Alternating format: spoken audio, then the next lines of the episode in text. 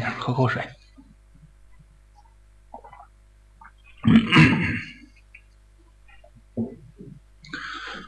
那么今天要跟大家分享叫“大道至简，化传承”。首先，我想让大家思考一个问题，就是生命的意义是什么？或者说，人活着的意义是什么？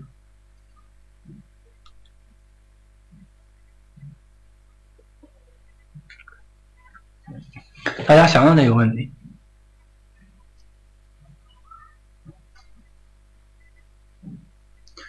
啊嗯，老师说自己定义的意义，你说太深奥了。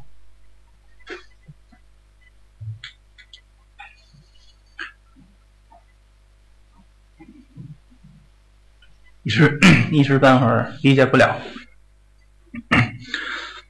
当我们去做心理干预的时候，我们无法回避这个问题。因为我们知道，有人善于用呃精神分析，有人善于用催眠，有人善于用 不同流派技术。其实，当你特别善于用某一个流派的技术的时候，其实我们就可以视为你非常认可这个流派的理论。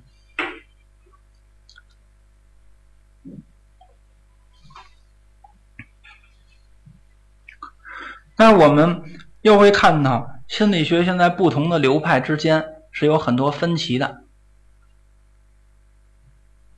举个最简单的分歧，是问题导向的还是结果导向的？那么就会分出来了。这个现在提的后现代，他不太关注问题的成因是什么，他关注的是未来会怎么样。那么传统的这个心理。干预的技术很多呢，是问题导向的。那我要知道是什么导致问题的出现，要把这个解决掉。而当我们陷入到某一个流派的理论当中去的时候，我们实际上就把我们的视野变得窄了。因为每一个流派呢，都是盲人摸象，他对吗？对。但他只看到了问题的一部分。所以，当我们要要像我们的那个照相机一样啊，我们可以可以长焦，我们长焦可以拍月亮，我们可以拍鸟，同时我们也能广角，我们拍集体照。所以，当我们退回来的时候，广角去看待问题的时候，就会回到生命的意义这个话题上了。老子说：“要道生一，一生二，二生三，三生万物。人法地，地法天，天法道，道法自然。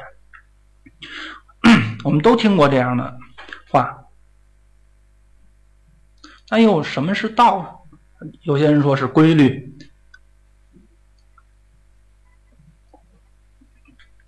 对吧？底下 红的那块我写上了，叫“大道至简”。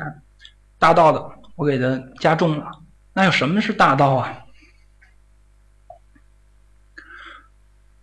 我告诉大家一个 最简单的去理解大道的方式。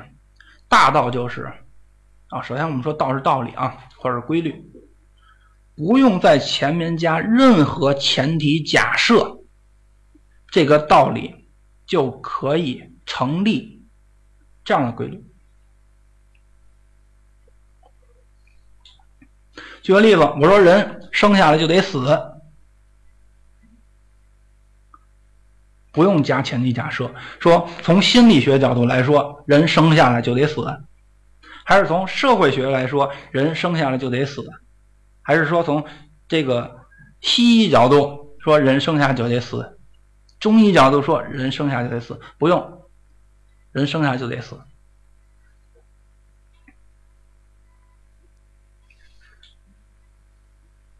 你不用在前面 再加上这些前提假设了。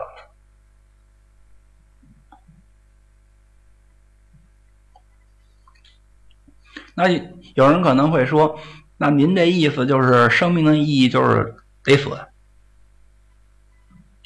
不是，在生跟死这里面啊，我们其实并不是特别好好把控，或者说这个大道呢，我们特别好的利用。那么我今天给大家的大道是什么？叫传承。大家想一想啊，它是不是大道？那我相信有的老师们，嗯，使手机啊，甭管您是使这个苹果啊，您还是使这个华为还是什么？我们拿苹果来举例来说，您现在可能使的是苹果五，或者是苹果五 S、苹果六。六 Plus，但是您想一想，这苹果一出就出了五，出了六，出了出这些了吗？不是，它也得从一开始出。我出一个一，让我给他投放市场，我看看市场反馈啊，然后这个哪些功能大家是喜欢的，是认可的。哪些功能呢？几乎根本就没有用。那我出二的时候怎么办？就会参考一的情况，我去对二进行改良。喜欢的我肯定保留下来了，并且呢，把要保留的这部分我还要继续的深入的开发。大家不喜欢那部分东西，那我可能在二的时候我就取消掉了。你看，这也是一代一代一代在传承。人也是这样，人也是这样，是吧？我们老话讲叫血脉传承。一生下来就说：“哎，这孩子更像他妈，哎，那孩子孩子更像他爹。”如果生一孩子又不像妈又不像爹，你会发现这成为谈资了。那么我们现在看，我们也可以认为它是有传承的，叫什么基因传承？你看人也是在传承的，哎，你去想吧，是不是万事万物都在传承着？大自然有一规律啊，叫物竞天择，适者生存。那为什么它就会进化？它它要进化呢？都是在传承。那传承的意义在于什么？意义其实就在于一个，我们可以更好的去适应我们的环境。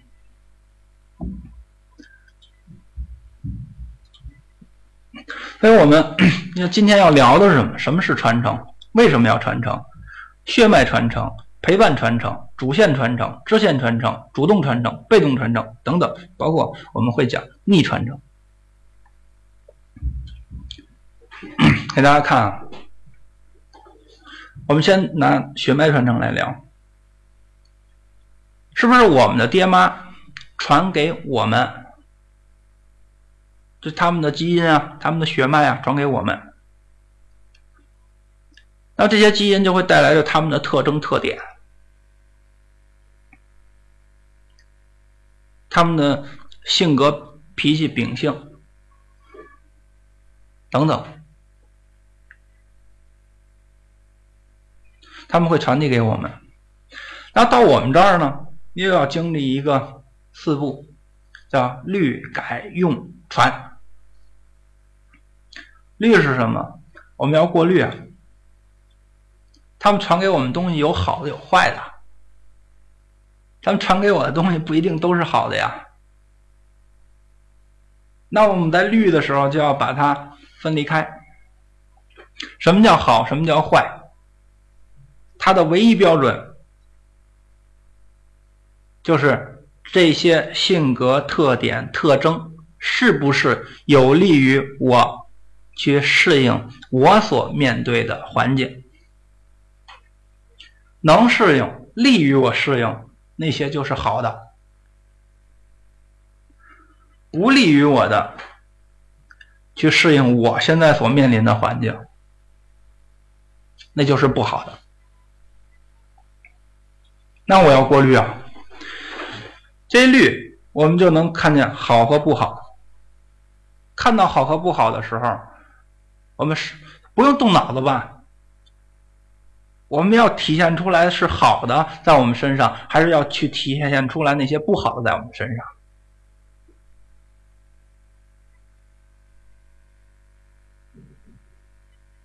我们当然愿意那些好的凸显出来。现在我们用的一个词儿叫显性和隐性。那么我们要把那些好的特征特点给它显性出来，展现出来。然后那些不利于我们适应的那些隐性的东西怎么办？要么在我们这儿给它屏蔽掉，要么我们给它转化掉。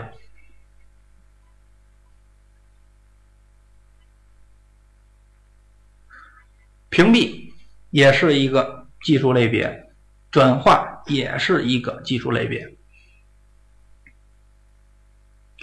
那好，我们通过滤找到了好的和不好的。那好的这块的东西，它就一定适合我现在面对的环境吗？不一定，真的不一定。尤其在我们中国，发展速度太快了。那么这个代沟是非常明显的。你可能到一些 西方国家。你去看一看，你发现他们的代沟很小，为什么？他们的这个发展的速度比较缓慢。我们现在回头想想，十年前我们生活的环境，啊，十年前我们的呃用的吃穿用的这些东西，十年前我们在玩什么？十年呀，在中国就会发生翻天覆地的变化。十年前，呢我们可能都很多人住农村，住平房。十年后，我们可能都已经非常习惯了住楼房，然后住平房会变成是一种休闲度假，去住个农家院它会变得非常快。而在西方很很多的那些发达国家，它发展速度比较慢了。那些国家里面，你会发现它可能十年、二十年，它的变化都不是特别特别的大。所以他们的代沟呢，相对就会小。那么我们面对的环境的变化非常非常的快，于是怎么办？我们就要把那些好的特征特点，我们要看它怎么能够稍微做一些变化和调整，变成适合我们现在环境可以直接用的那些特征特点。说到这儿可能比较抽象。举一个例子，比如说我们父辈那会儿家都很穷，家里都非常穷，他们可能这一辈子都在一个单位去工作，兢兢业业，然后能吃苦能耐劳。那么这个特征特点是不是好的？我们说是好的，但是换在我们现在去用，它是不是就能够直接去用？我就在一个公司里面，我干一辈子，我也不想跳槽，太难了。这公司不一定啥时候就倒闭了，老板啥时候不知道就改行了，人就移民就走了。但我们要把这个上一辈的这个。坚持吃苦，能不能我们给它改变一下，变成我们选择了一个行业，或者说我们选择了一个呃方向，我们能够坚持下去。这坚持太厉害了！我给大家说一说一个我之前经常跟别人聊天的事儿：什么叫专家？您这一辈子就从事这一个行业，干一件事儿，同时您还把身子骨弄好了。到您岁数大，您就是专家。为什么？这行业里面很多人半路就转走了，就转行了，就不做了。再有，您的身体再好，您再把那些人熬死，您就是专家。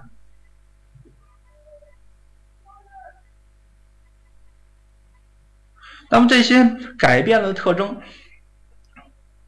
我们要去用，不用是白搭的，一定要去用。就像我们说，教育的本质是升值。什么叫升值？不是说我会了这个东西就升值，我一定是会了这个东西，并且能把这东西用好，这才叫升值。所以我们要用。那么我们在我们自身。通过的律改用这个过程，我们可能到这个时候了，该有自己的孩子了。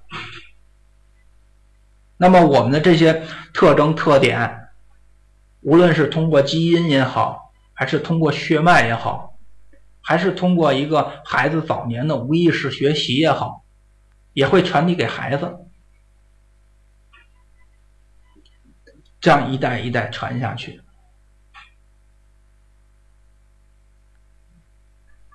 那么大家会看到，下面啊有一个从传啊从我们中间那个大框里面那个船又回到我们框外面那个船，我们说这叫反传承。刚才我们提到正传承，正传承更多的是一种陪伴。那么还有一个叫反传承，反传承我写的叫孝顺，爹妈。传给我们了，你知道到我们该去传的时候了，爹妈已经老了，这个时候我们要反传承。动物界还有叫反哺。当我们有一个反传承的时候，你会发现每一个传承的节点里面都是一个闭合的。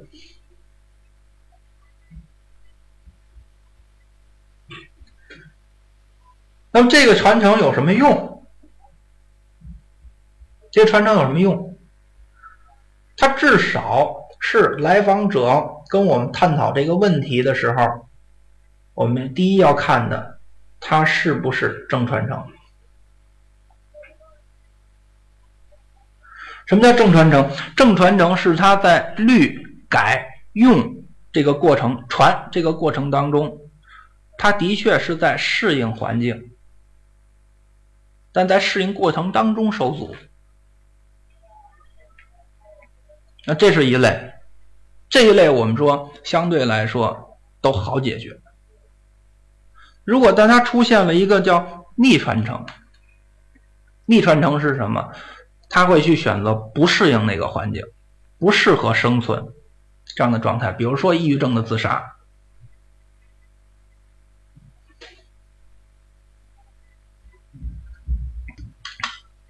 这个时候，他选择就是逆传承。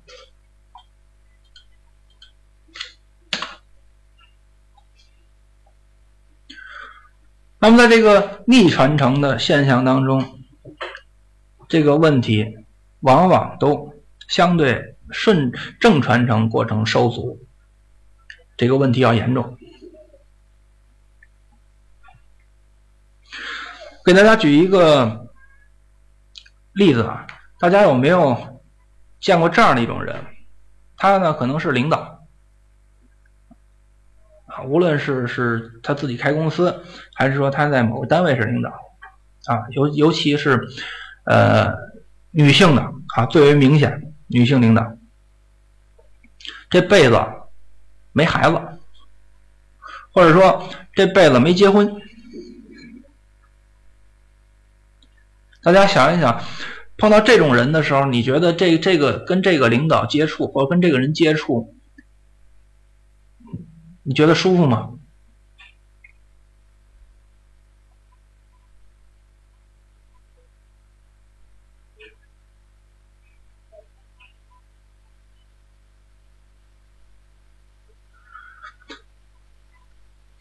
对，肯定不舒服。因为他没有他的传承已经断了，他本来要要去抚养下一代，然后继续传到下一代的，这部分断了，于是他就会把传承当中的那些能量也好，这些精力也好，全部都专注于，比如说工作。而，你会发现他们是个工作狂。如果我们在他手底下工作的时候，我们不可能成为工作狂。我们还有家呢，我们还有亲人呢，我们还有很多事情要做呢。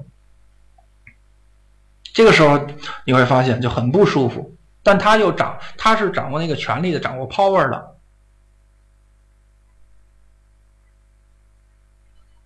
可是这种人，你说他自己难受不难受？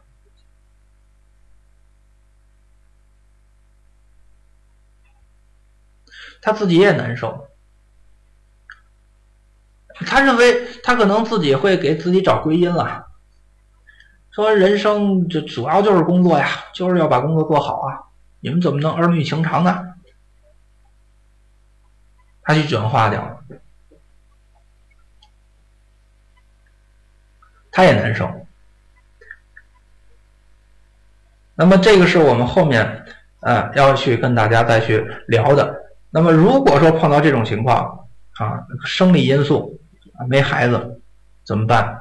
那么我们就要选择走支线传承去帮他。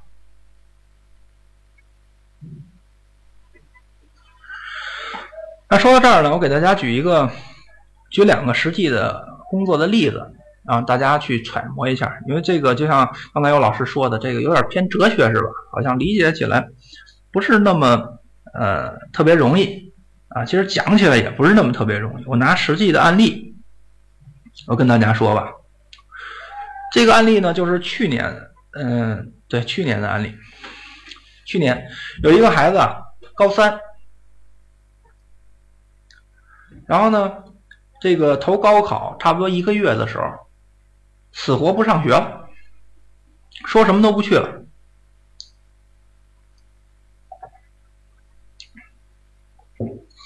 然后呢，家长呢，给他带到我这儿来，然后听听他们的互动吧。我一听这互动就有意思了。这个孩子呢，说什么啊，他都好像比他父母强。啊，谈什么他好像都懂，谈什么他都明白，而他他会说上大学有什么用啊？没用。说现在你大学毕业有多少人找不着工作呀？这大学毕业了又能挣多少钱呀？而且他会他还会举例子说，你看人郭德纲，那郭德纲儿子就不不不念书了。他会跟你说很多，我一听好，太有意思了。青春期的孩子，然后我们一定记住啊，青春期的孩子有一个特别大的特点，就是他认为他现在已经长大了，他认为他都很厉害了，他认为他很多事情都会比他父母做得更棒，而且现实呢也会有一部分那种支持。比如他父母玩电脑都不灵了，他会说：“现在是网络时代啊，你连电脑都不行，那你还说我呢？”哎，我一听，哎，这孩子现在是一个非常明显的一个青春期状态。那么青春期是他认为他长大了，但实际上呢，他没有真正的社会经验，这两块形成了一个矛盾体。而父母呢？跟孩子有一定的代沟，啊，他可能不太能够完全理解孩子现在的状态。孩子现在所擅长的东西呢，可能父母呢也并不是很擅长的。但是父母拥有什么？拥有这么多年的社会经验。你看，形成了矛盾。然后他们就谈到这话题的时候，我就问啊，我说那那个。父母，我跟父母说：“我说那您这个非让孩子高考上大学，您为您认为上大学意味着什么？”这父母说：“上大学，上好大学，那才能有好工作呀，有好工作，然后你才能有好的生活呀，啊等等等等。结果孩子说一句话给他爸给他妈气的一憋的一个脸红脖子粗。孩子说我二舅小学毕业。可怎么现在你们什么事儿都得求我二舅去办呢？你也没有我二舅这个有钱你也没有我二舅有有关系哎呦，给这孩子爹妈给憋的呀！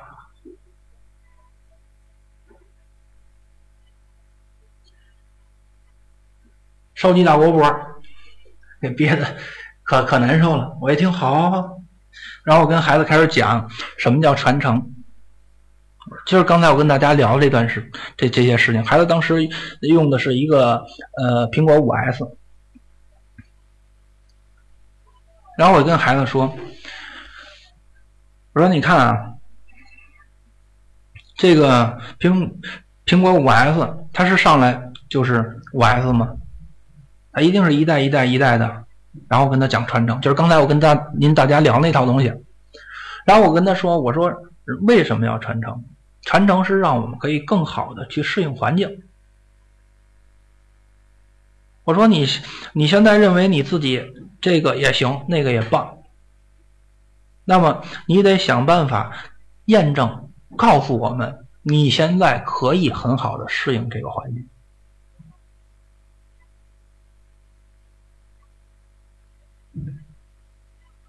然后我说：“你现在想想吧，你能怎么证明给我，说你能适应这个环境了？”一般的高三学生都是十七岁。我说你现在不够十八岁，你去你去工作都没戏。你现在去说去创业，你说你有本事，但你没有资本。我说你怎么去给我证明你现在有本事，你现在能够更好的去适应这个环境，你有这份能力。我把孩子说的所有东西都给他堵死了。他无话可说。我说：“我现在告诉你，高考的目的是什么？高考不是说它的目的就在于我通过高考我上个大学，然后我通过大学找个好工作，不是。我说高考是现在比较现实的一种手段。”去验证你现在适应能力到底强不强？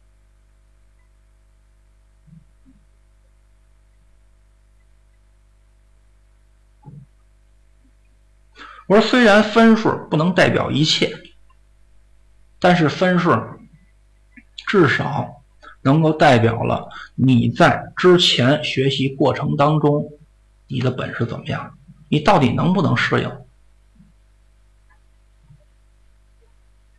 我说你说了这么多，你这也棒，那也棒，这也牛，那也牛。你能不能在这次你适应能力考核的这个高考上，你给我证明点什么？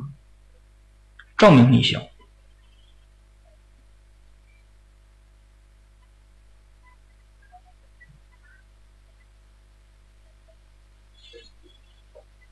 说到这儿的时候，这孩子就已经愣了。因为他从来没有这样的一种思考方法，从来没有，也从来没有人跟他这么讲过，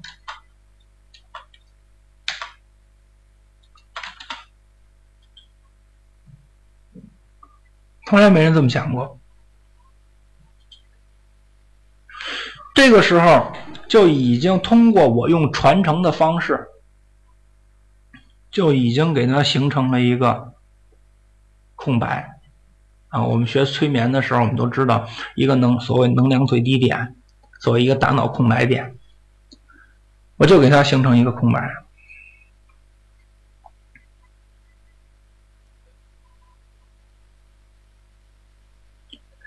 在这个空白当中，你是可以植入很多的这个信息和指令的。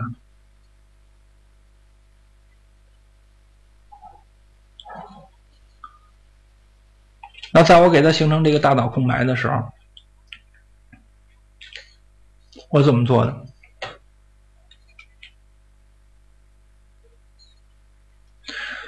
我说现他已经愣神了啊，眼睛已经愣神了。然后我跟他说：“我说现在你就去想一想，还有一个月的时间，你如何利用这一个月的时间，证明给我你的适应能力是 OK 的，你是很牛的。”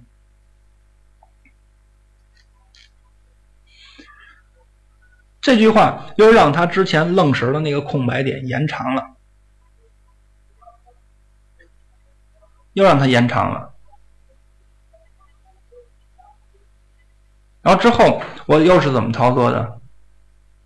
我的手迅速的抬起来，然后奔他的面部抬起来，就是坐着，他坐我这个边上，大概九十度的样子，我这样抬起来。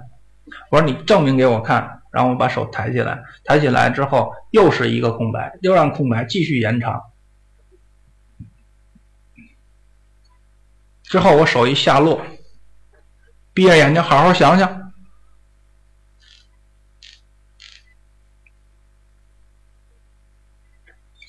我手一下落，他的眼睛就闭上了。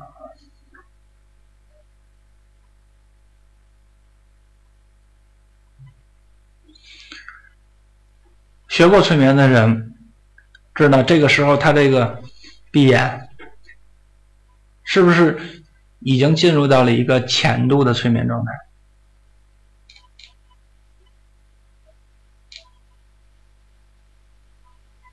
那么，当你进入到一个浅度催眠状态的时候，其实它是很容易跑出来的。进去了，你要紧接着跟上，继续的诱导，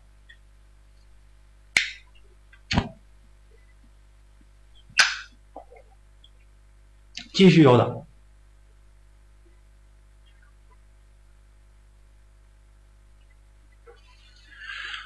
那怎么诱导？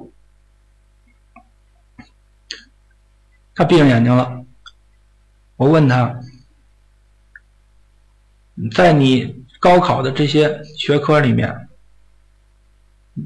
我猜你的数学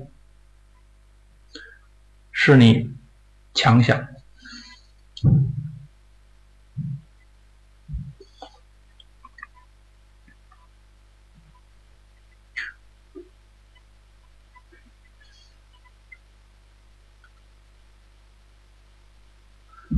或者说，我猜英语是你的强项，我猜理综是你的强项。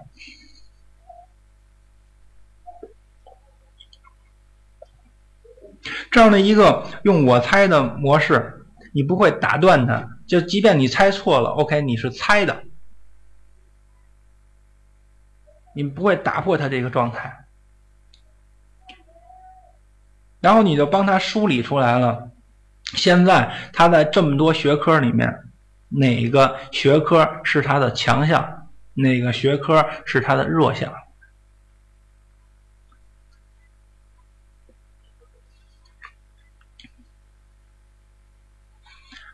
那剩下他想高考考好了，分数考高了，证明自己，那怎么办？对吧？强项弱项都已经分出来了，怎么办？还有一个月就高考。比如说他英语不行，说这一个月就死磕英语，他的英语就能考好。这英语这种东西更多的是一种积累，一个月的这个突击不一定能涨上多少分来。那这会儿你可以怎么办？帮他哪些科目容易提分然后你就开始给他梳理这些科目，他可以怎么做？他可以，然后在这一个月里面拿出。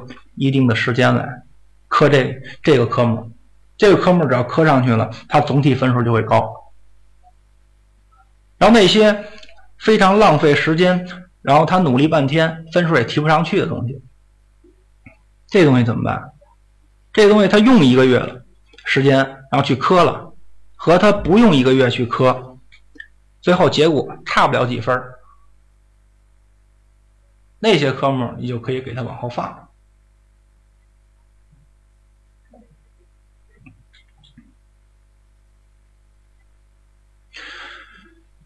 然后我们让他始终闭着眼睛呢，他始终闭着眼睛。我们现在假想我们用多长时间？比如说我们死磕化学、死磕物理，假想我们用这一个这么一个月的时间去磕这两门了，看看我们这个两门能提升多少分。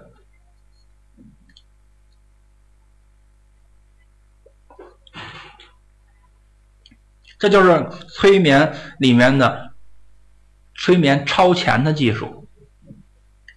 大家很多人知道催眠的回溯、年龄回溯，这就是一个催眠超前的技术的应用。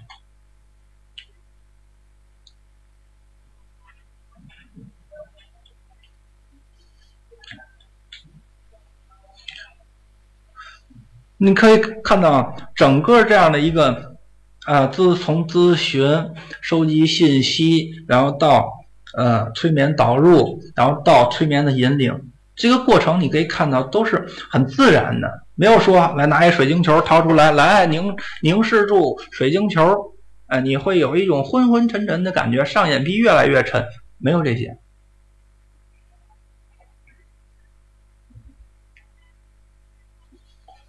都是很连续的。甚至当你做完这样的一次咨询之后，你让他回忆，甚至他都回忆不清楚。哎，刚才他到底这咨询师跟我说什么了？到底怎么干的？他都不清楚。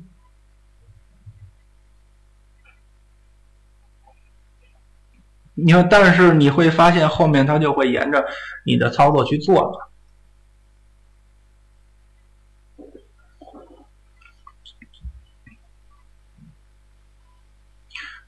那这里面我给大家总结了一下，一会儿再看上面的，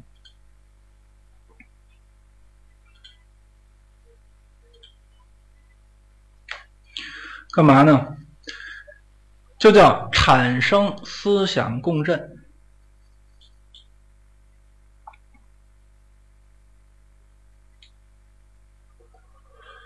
你可以明显看到，这个孩子他的思维、思考的方式、内容和他父母思考的方式、内容是不一样的。如果你作为咨询师，你沿着孩子的思想这个方向，你去认同他的话，你想可能会他跟你关系比较近，其实不一定。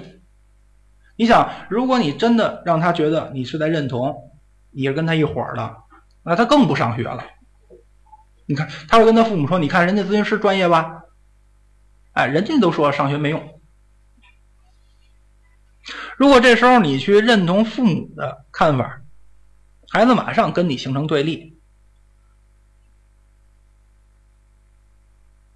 所以这个时候怎么办？这个时候我们就需要有一个产生思想共振的这么一个话题。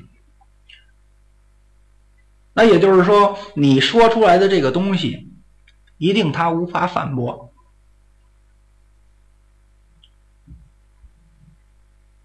就像我说传承，传承，大家现在听到现在也认可了，传承是个大道，对吧？他不用说心理学说啊，我们万人是在传承的，万事万物在传承的，说社会学说在传承的，不用，他就是在传承的。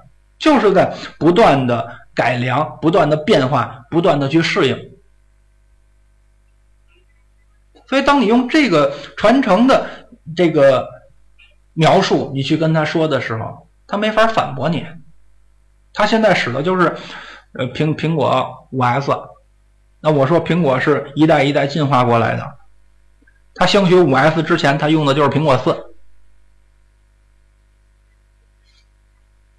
他怎么反驳你？反驳不了。当都无法反驳你，家长也反驳不了你，孩子也反驳不了你的时候，你就给他们圈入到了一个叫思想共振的状态。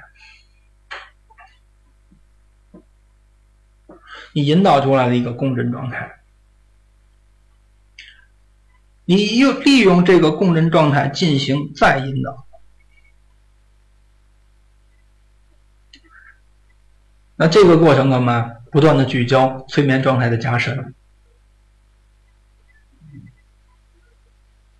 那么这个共振你可以转移啊，你看我后面转移的就是 他该怎么去利用这一个月去复习，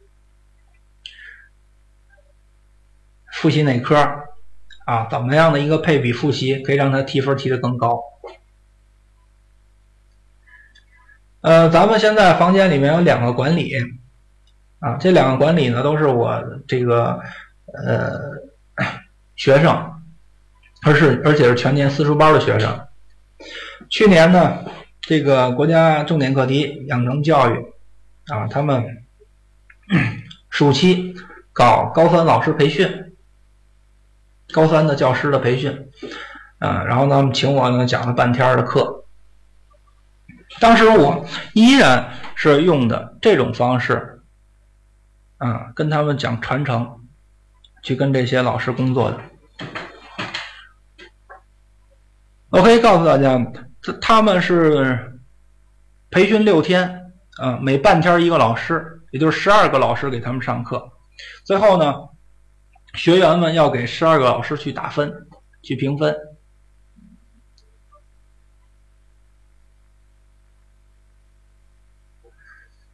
然后我是在那十二个讲师里面唯一一个没有职称的，那些人教授、副教授。唯一一个没有职称的，而且大家想想，这种公费的学习，大多数就是老师上边讲，放个 PPT，底下人玩手机睡觉，基本上就这种状态。那么我上去我就跟他们说，我说你们都是带高三毕业班的老师，你们回答我一个问题，我说高考意义在哪儿？为什么要高考？第一个问题，老师全懵了，一下就产生了，所有老师都产生了一个大脑空白。为啥？别看他是高三老师，他带班的，但他从来没有想过，他从来没有思考过这个问题，他也没思考好。我继续问，我把他的空白点拉长，我继续问，我说那在座的各位觉得生人活着的意义是什么？他们又没有思考过，于是我就在原来第一个问题“高考意味着什么”带来的那个空白点，把那个空白点又拉长。之后我又开始跟他们讲传承，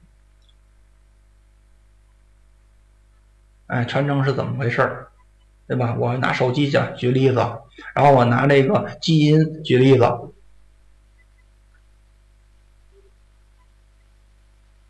他们听，他们只有听着的份儿。记着啊，在这个空白里面，他只有听着的份儿。为什么？第一，前面空白点做出来了，而且把空白点拉长，拉长，你在一个点一个点的继续把空白点拉长，实际上就是催眠的加深。同时，我继续描述传承这个东西的时候，他没有任何的反驳，他反驳不了。也就是说，他的逻辑思维是没有办法。去工作的，他工作了也反驳不了。于是，他们就在我的带领当中，集体的催眠的状态就越进越深。进深之后，然后我抛出来了，我说：“这个高考其实就是验证这些学生们，他们现在这个阶段。”适应能力怎么样？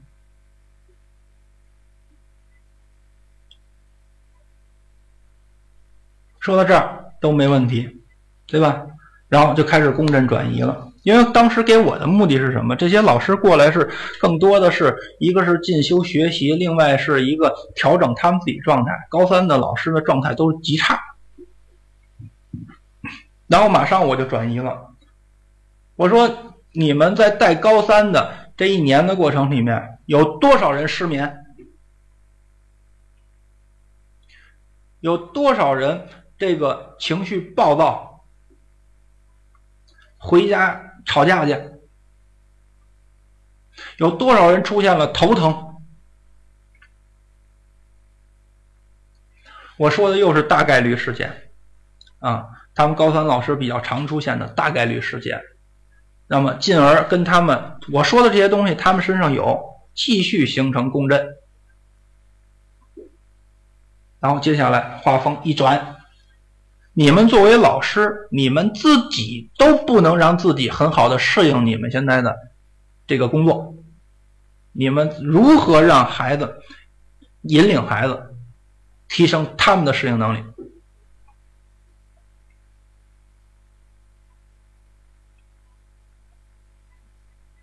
我说完，沉默，我沉默了。沉默完了之后，你会发现整个课堂都是沉默的。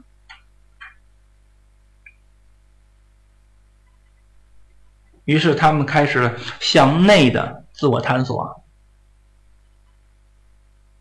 向内的自我探索。如果你直接跟他们说：“哎呀，这这，这你你你这样的，这当这高三老师你不称职啊！你你这样不对，你得改变教学方式。”如果你直接跟他这么说的话，你会发现疯了。他会有无数理由反对你，而当你这样引领之后，他只能去探索，而探索会探索出来无数的问号，他也不知道他应该怎么样，他不知道他应该怎么样的时候，动力就是什么？我想知道我该怎么样，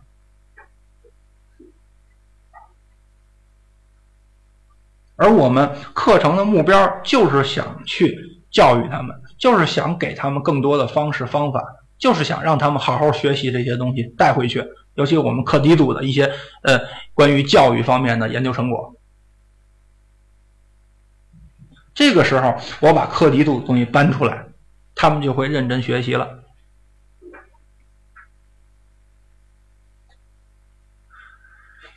于是，呃，我当时讲的应该是倒数第二天，然后后来我整个我讲完了之后。那整个他们的课程结束之后，然后那个副主任，那副科技组的副主任是全面负责科技组的这些，呃，除了研究以外的这些事情的。然后他给我打电话，啊，他非要给我培训费。我说你给我多少钱？我说拉倒吧，对吧？国家有规定，对吧？正教授级别啊是讲师费是三千，副教授是一千五。我说我连，我说我我说我没有职称，你给我多少钱啊？算了，为什么？在十二个讲师里面，我的评分最高，而且到现在，呃，这是武汉汉南一中的老师，现在他们老师加我微信的，还有继续跟我在在交流的，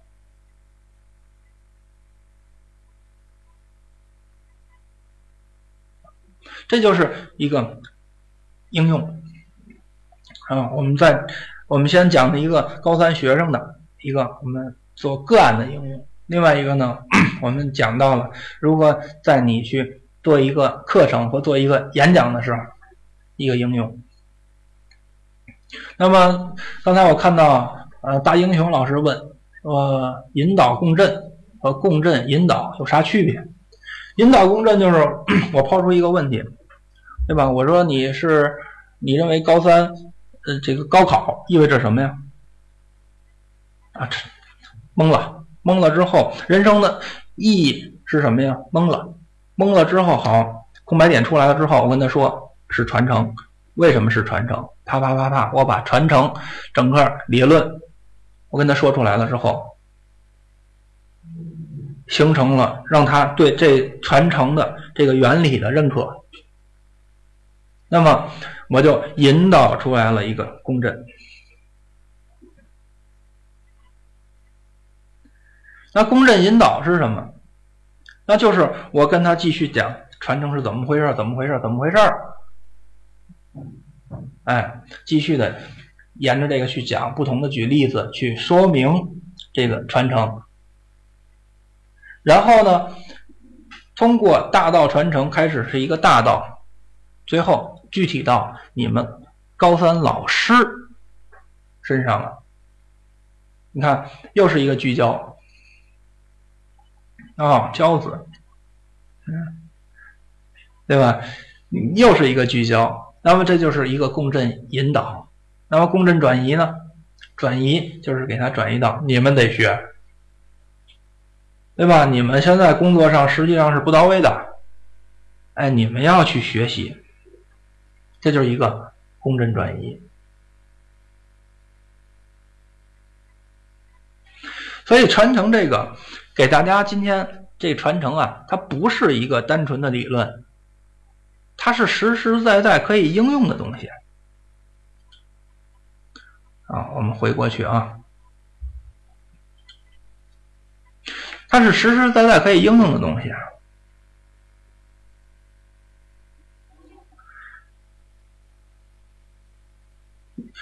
第最大的一个问题，你就问他吧。人活着的意义是什么？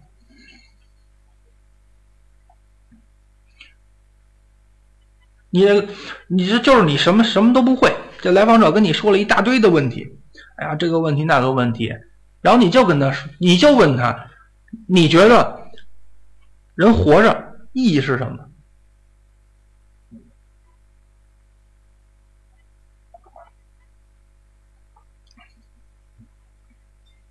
你就这一句话，你就给他问懵了。第一，很多人没有想过，没有思考过；第二个，即便他思考过，他也没思考明白过。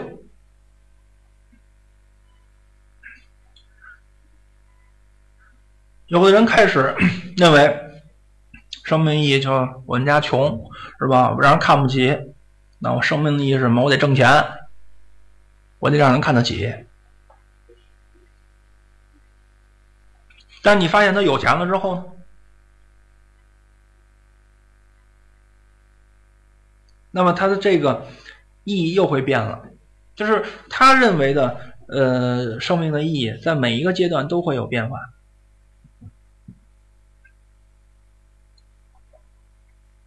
当我们给他 达到这个理论上传承这个理论上的时候，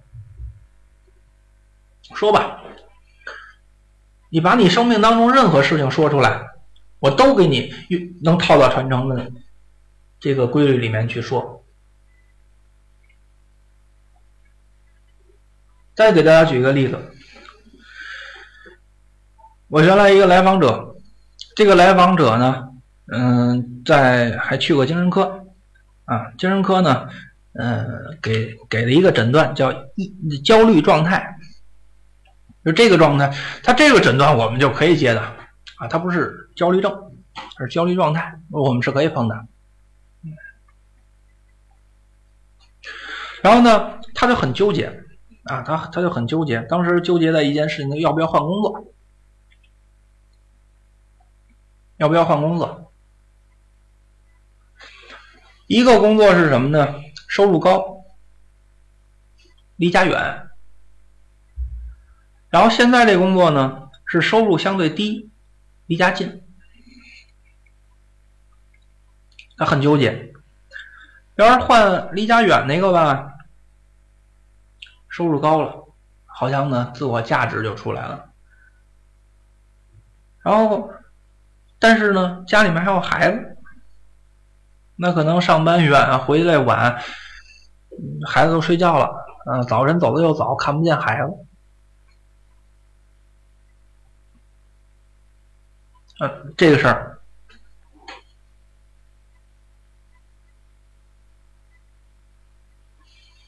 那很多人会会跟他说呀，那哪个你选择哪个你觉得更开心呢？嗯，有人会说了，你觉得是工作意义重大呀，还是孩子意义重大呀？如果你从这个角度跟他聊，焦虑的焦虑的非常大的焦虑的人，你会发现他给你说死。怎么说都是他对的，怎么说都是他有理。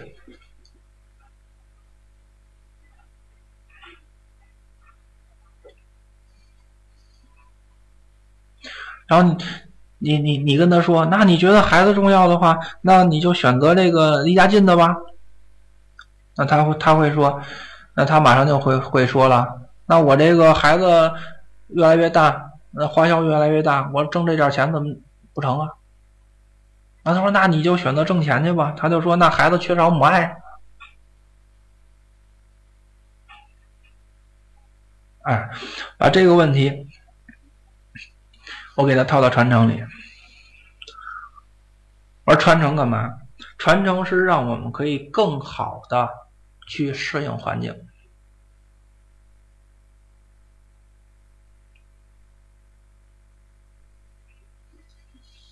去适应你的环境。我说：“那你看吧，你把新工作可以给你带来的好处、劣势列出来，你现有的工作的好处和劣势列出来，看一看，对比一下，哪些特好的特点可以帮助你更好的去适应现在的环境。”你现在环境是什么？你家就是这儿，你也买不起房，换不了房，然后你也就有孩，孩子孩子就是小，把现实情况列出来了。列出来之后，我没有帮他做任何选择。列出来之后，就是传承这套理论，跟他说完。你自己选吧。最后他选的是什么？我暂时先，呃，先不换工作了，照顾孩子，孩子更需要我的陪伴。你会发现这会儿他就不说钱的事了。然后我就逗他，我说：“那你这就不这就不缺钱了？”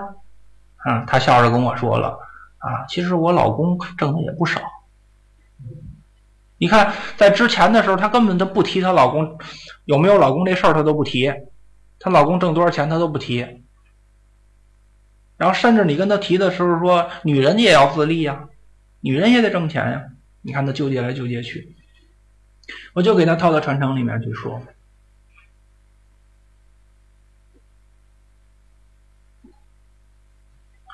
那么聊到这儿，请大家思考一个问题啊，思考一个问题。这个前几年比较流行的一个东西叫职业测评。